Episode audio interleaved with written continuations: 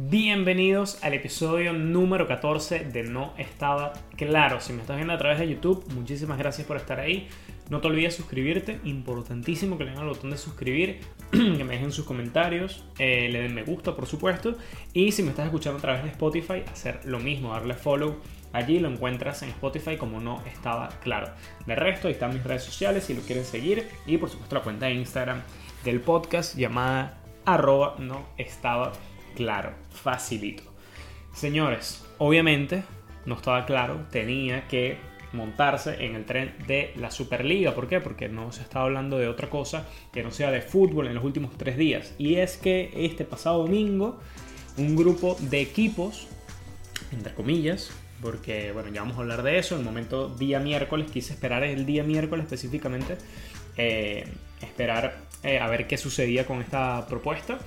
El día domingo, eh, diferentes equipos, los mejores del fútbol mundial, se asocian entre ellos y anuncian que van a llevar a cabo un proyecto de una Superliga, donde básicamente lo que querían, lo que pretendían hacer era juntarse los que saben, ¿no? Juntarse los equipos más grandes del planeta, eh, básicamente para generar más dinero, eh, cambiar la competición y hacer más partidos por temporada con el objetivo de, número uno, paliar la situación de eh, la pandemia, porque obviamente ha pegado muchísimo, sobre todo en estos equipos eh, gigantes que están altamente endeudados y por otro lado, bueno, quizás eh, darle en respuesta quizás a una modificación o una, a una necesidad de renovación del deporte en general. Todo esto se fue a la mierda, se fue al carajo básicamente. Eh, ya que, bueno, en, principio generó muchísimo rechazo, generó apoyo por parte de otras facciones, tanto de directivos como de aficionados, como de jugadores, como periodistas, como absolutamente todo el mundo involucrado, gente que sabe, gente que no sabe. Y al final, eh, la mayoría de los equipos, por no decir en su totalidad, ya abandonaron la idea de formar parte de este proyecto. Pero, ¿por qué? Por qué se crea la Superliga o por qué se quiere eh, plantear esta idea. Como se los mencionaba, eh, la idea básicamente vino por parte de eh, conjunto de presidentes y directivos de los equipos más grandes del mundo, porque ellos dicen, coño, el fútbol necesita actualizarse. Y necesitamos que los partidos sean más interesantes porque estamos perdiendo valor, estamos perdiendo audiencia y nosotros creemos que al hacer los partidos más eh, atractivos vamos a ganar más dinero.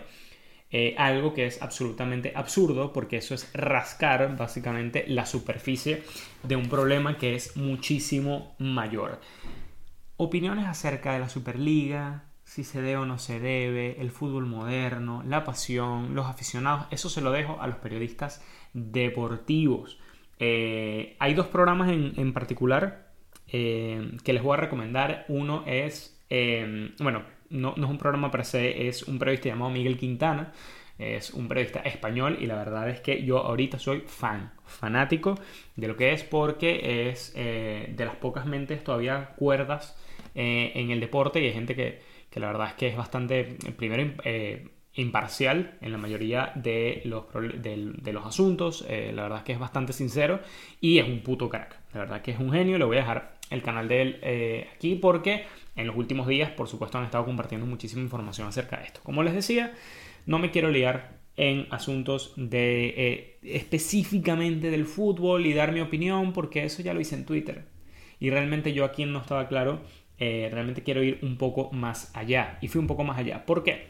Me agarro, señores, de una frase importantísima que dijo Florentino Pérez.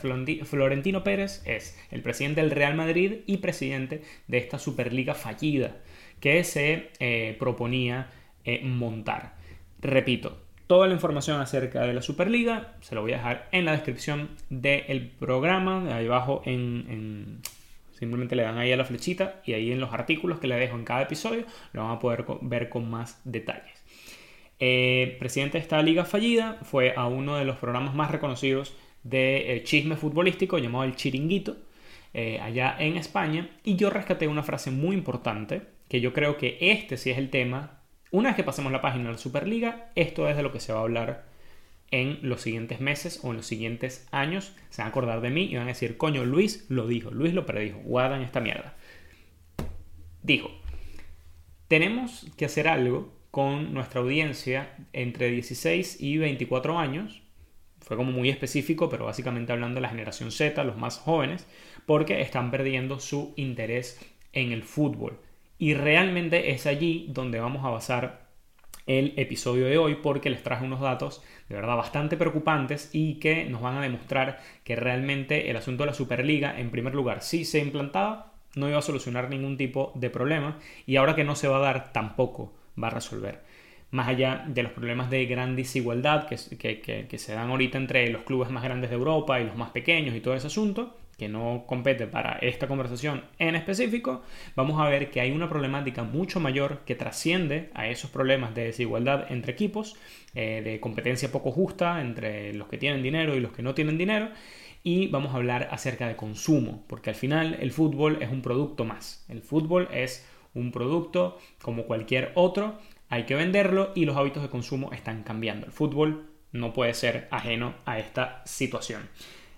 Encontré varios artículos bastante interesantes, encontré un PDF importantísimo. Coño, ojo con los PDF. Yo les digo algo, yo les recomiendo a la gente que haga podcast, contenido en general, vean los PDF. Nadie lee los putos PDF. Los PDF vienen siendo como los trípticos, pero del mundo digital. Nadie lee esa vaina. A ti te lo dan y nadie lo lee. Y realmente eh, la mayoría de estas eh, empresas que trabajan sobre todo con análisis de datos, este tipo de cosas, suelen presentar sus artículos más allá de en páginas de internet o artículos normales en medios, suelen eh, los resultados de su trabajo presentarlos en unos PDF que están asombrosos. El PDF de donde saqué esto es de Nielsen Sports, que es una consultora que trabaja con análisis de datos y opiniones de los consumidores en general y lo comparte no solamente para instituciones del deporte, sino que también trabajan con eh, todo lo que es hacer que los videojuegos, el mundo de los eSports. Y la verdad que está increíble y ya eso va a ser también parte de la conversación. Primero quiero darle unos datos bastante interesantes. En primer lugar, vamos a partir de la premisa, señores, que en los últimos 20 años la industria del fútbol en general ha generado, ha crecido cuatro veces su tamaño. Los ingresos por derechos televisivos de, las grandes ligas de Europa han incrementado cuatro veces en los últimos 20 años. Como cualquier otra industria, este eh, crecimiento es increíble, es titánico, básicamente. Y esto no pasa desapercibido por aquellos que son grandes inversores.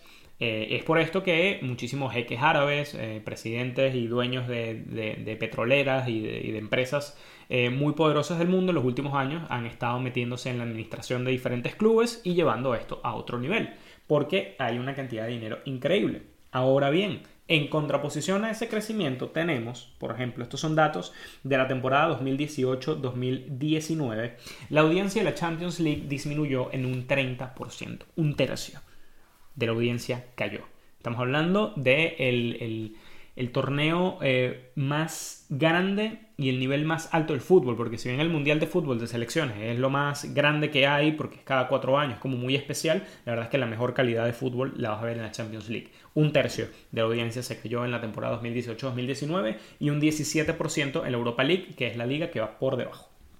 Ese verano se gastaron 9 billones, billones de libras esterlinas en fichajes. Estos son datos de, UK, por eso que eh, está calculado en libras esterlinas.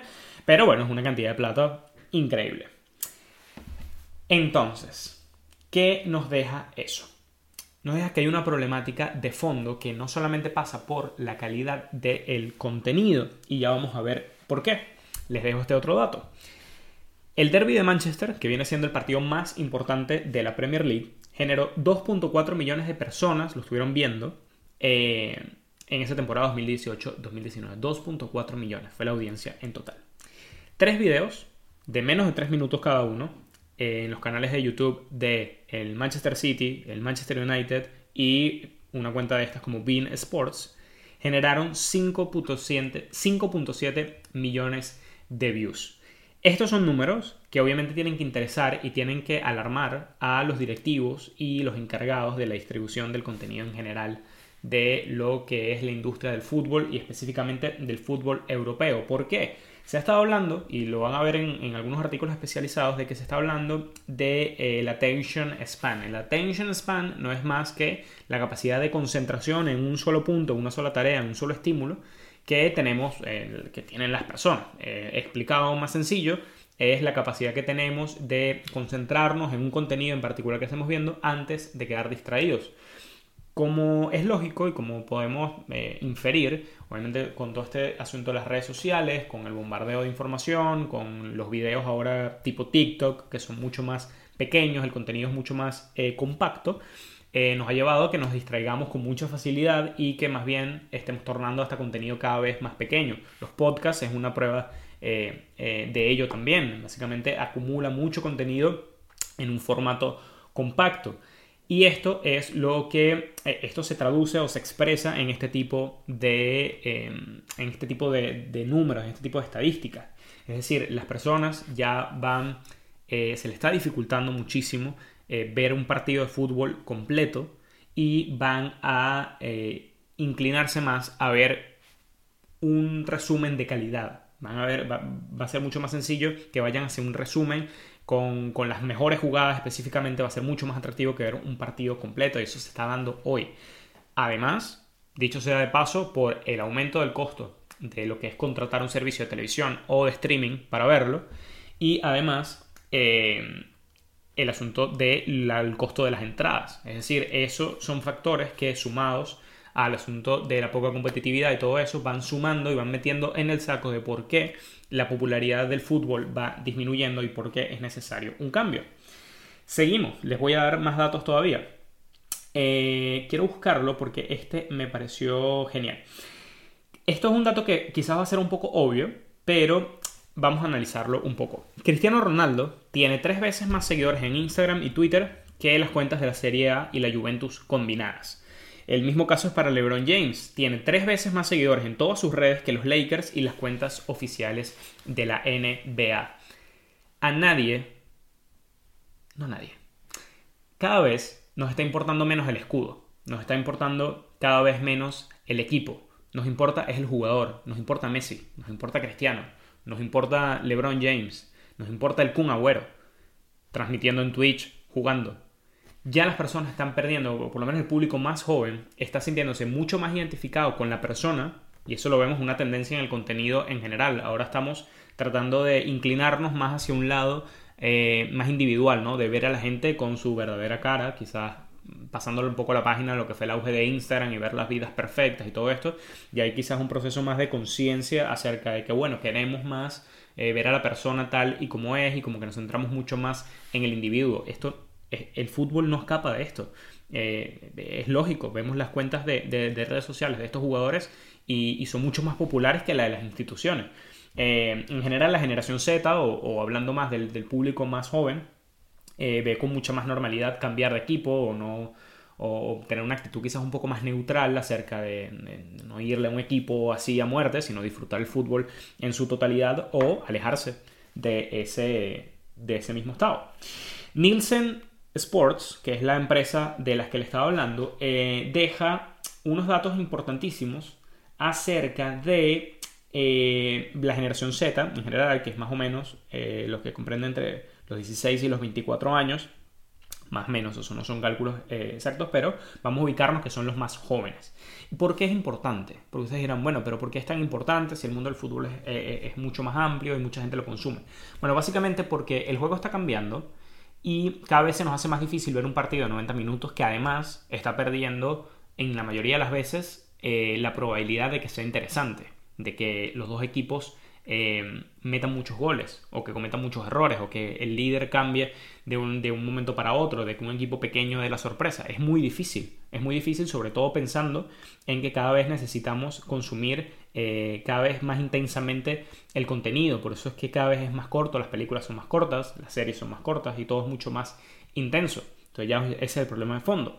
Además, si le sumamos ciertas características de esta generación al consumidor, el segmento más joven, eh, ahora mismo, eh, lo va alejando de esto. Y estos básicamente son estos cinco eh, características que bien son creencias de esta, de esta generación o de este segmento y cómo se relacionan con el fútbol. Vamos a ir a ellas rápidamente.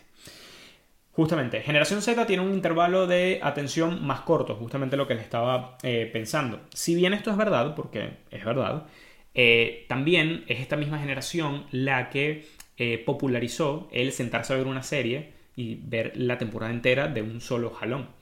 Y allí, entonces es quizás un poco contradictorio pensar en decir no podemos consumir algo por un tiempo prolongado. Es lo mismo con el sistema de streamings a través de Twitch. Podemos ver ahora jugadores o, ver gente jugando en lugar de jugar a nosotros. Y en promedio eh, se puede hacer, se puede consumir entre 2 y 2 horas y media y hasta puede llegar hasta en 4 a 6 horas eh, de ver un streaming entero. Es decir, sí tiene que ver con la calidad del contenido, punto para la Superliga, en teoría, por haber pensado de que, de que realmente hay que hacerlo más popular, pero también vale la forma.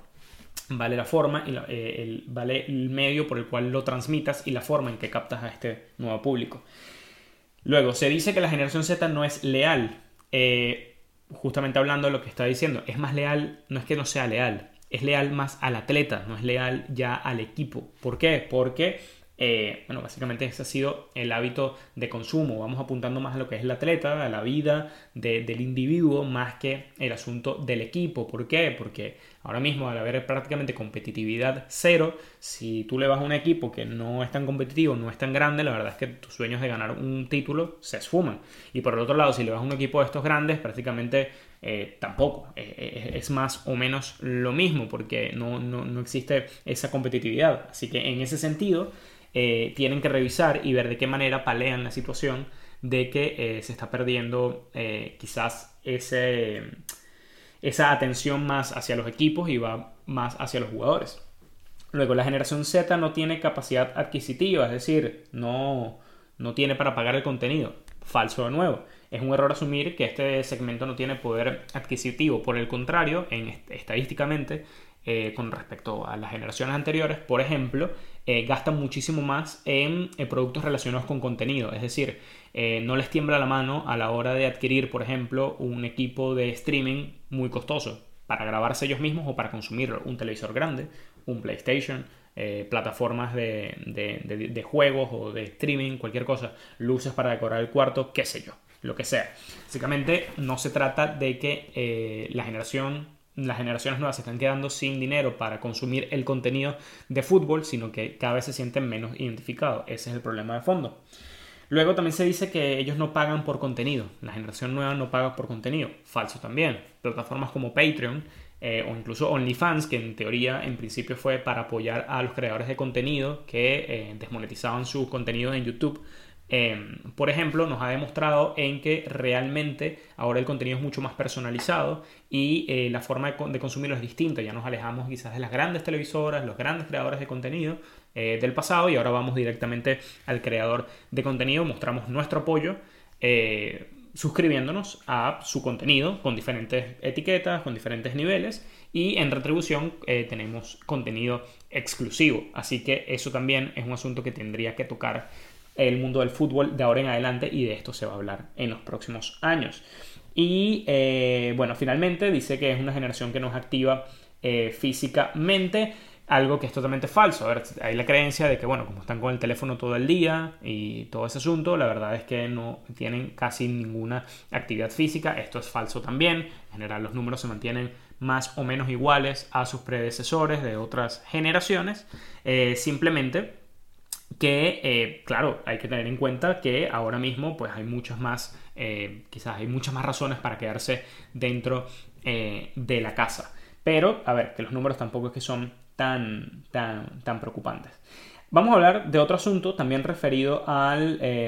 bueno, ya ni sé ni, ni cuánto tiempo llevo. No, vale, muy bien. Vamos a terminar, vamos a ir con algunas conclusiones, básicamente. A ver, les comentaba esto. Hacia allá tiene que apuntar el mundo del fútbol de ahora en adelante. En ver de qué manera palea la situación de que las nuevas generaciones no se sienten identificadas en un mundo donde cada vez estamos consumiendo contenido más corto y más intenso. Sí, hay que mejorar, por supuesto, la calidad, pero eso pasa por eh, eh, eh, poner quizás la competencia mucho más atractiva para equipos pequeños, es decir, tratar de equilibrar un poco la balanza y que los equipos pequeños no queden enterrados ante la potencia de los equipos grandes. Eso es algo muy importante, pero también la forma en la cual se le presenta. Por ejemplo, la NBA estaba también pasando por lo mismo hace unos años, aún lo hace, y la estrategia que ellos han utilizado es empezar a, a través de sus redes sociales, compartir muchos clips de los partidos y tratar de hacer mucho contenido, a lo que ellos mismos lo llaman snacks, para que en teoría eh, la gente se interese, los más jóvenes se interesen a través de las redes sociales y tengan interés en ver el partido completo. Algo así como ver las mejores jugadas y decir, coño, yo no me quiero perder el partido. Incluso deportes como el béisbol, que son mucho más lentos, mucho más metódicos, mucho más... A ver, no son tan activos, vamos, disculpan los, que son fanáticos del béisbol, pero es una ladilla. Hasta ellos mismos han estado haciendo modificaciones en los últimos años para perder menos tiempo entre innings y tratar de que sea un poco más movido y que no se tarde tanto. Todo esto es importantísimo. Mencionaba la figura del Kun Agüero. Ahora mismo, el Kun, el delantero argentino que juega en el Manchester City, eh, ahora mismo se crea cuentas de redes sociales, está en Twitch jugando diferentes videojuegos y la popularidad es increíble y la gente busca más al Kun o quizás va a conocer más al Kun por lo que haga en Twitch en unos años de lo que hizo en el Manchester City, que ha sido el mejor delantero pero por lejos de este club y uno de los mejores delanteros de toda Inglaterra. Es decir, sobre esto es lo que se va a hablar en los próximos años. Quiero dejarle unos últimos eh, datos que es acerca de eh, básicamente la piratería. ¿no? Eh, vamos a cerrar con esto porque la verdad es que está increíble. Ante el asunto de no poder ir a los estadios, ya por asunto pandemia, es algo lógico, pero más allá por el costo de las entradas y no poder pagar, eh, vamos a, vamos a hacer una comparación rápida. Netflix, Hulu, HBO Max, Disney Plus, todo este tipo de cosas se pueden pagar en grupo. Es raro que una sola persona pague una sola licencia. Y si sumamos todos esos, si sumamos las principales, podríamos gastar entre, no sé, entre 50 y 60 dólares al mes si queremos verlas absolutamente todas. Si yo quisiera contratar, o cualquiera que le guste el fútbol, quiera contratar todos los servicios de fútbol para verlo, necesitaría gastar entre 120 y 130 euros al mes para hacerlo. Entonces es algo que eh, no tiene ningún tipo de sentido para el espectador, para el consumidor y explica no solamente la disminución de la audiencia, que se suma a la falta de emoción en el juego, a los hábitos de consumo, sino que además explota el contenido eh, pirata. Todos lo hemos hecho, todos conocemos Roja Directa, todos conocemos todo este poco de... Eh, plataformas para ver el contenido de forma ilegal. El 47% de los fanáticos del fútbol han visto alguna vez algún partido en un proveedor no oficial, casi la mitad. 36% admite hacerlo mensualmente, estos son datos de UK. 36% admite hacerlo mensualmente y un 22% alguna vez por semana. Estos son números que hay que revisar. 65% de los fanáticos entre 18 y 34 años, más o menos acercándose a las nuevas generaciones, han visto fútbol en plataformas no oficiales, en contraposición a solamente un 33% de aquellos entre 35 y 54 años. Aquí ya estamos hablando de poder adquisitivo y estamos hablando obviamente de eh, muchos otros factores. Y las razones se dividen en tres. La calidad es buena, la calidad de la señal, como tal, algún familiar o amigo lo hace y por ende yo también lo hago y que el servicio es demasiado costoso. Básicamente en esto se basa y en esto quería centrar la conversación acerca del episodio de hoy, acerca de la Superliga. El fútbol necesita un cambio, está pasando por un proceso de, transición, el cual desafortunadamente se tuvo que dar así, con este golpe de estado, quizás fallido eh, de lo que se quiso hacer. básicamente las intenciones eran darle un vuelco y tratar de paliar no solamente la situación de COVID, sino en general eh, buscar cómo la gente consuma más pero eso es rasgar la punta del iceberg. Ya hablaremos en otro momento acerca de eh, la corrupción y todo ese tipo de cosas. Si quieren ver el episodio de Sport Washing, ese lo hice y hablaba mucho de esta tendencia de diferentes países y diferentes empresas adquiriendo equipos de fútbol y además los escándalos del Mundial de Qatar, pero ese es otro tema sobre lo que se va a hablar de aquí en adelante, además de las modificaciones a nivel de competencia, es cómo hacerle llegar el contenido a las generaciones nuevas, porque al final ellos no pueden consumir el producto, en este caso el fútbol, de la misma manera que lo hicieron sus abuelos y la misma forma que hicieron sus padres. Todos los datos, como siempre, se los dejo en los artículos que van a estar en la descripción. Gracias, mi amor. Estoy contigo por quedarte hasta este punto del video. Me vine arriba, yo lo sé, pero la verdad es que es un tema que me apasiona muchísimo y espero haberte dado datos importantes para que te los tripees y para que te la des sabiendo en una reunión. ¿Por qué? Porque no estaba claro, siempre quiero ir un poco más allá. Repito, si me estás viendo a través de YouTube, suscribirte importantísimo, darle me gusta porque sé que te va a gustar el episodio, dejarme un comentario, si me estás escuchando por Spotify, ya lo sabes, ningún problema, dale follow allí, eh, no estaba claro. Nos vemos el próximo miércoles. Señores, díganme qué, qué, les pareció el episodio, me comentan a través de mis redes sociales. Nos vemos el próximo miércoles. Esto es No estaba claro. Se me cuidan.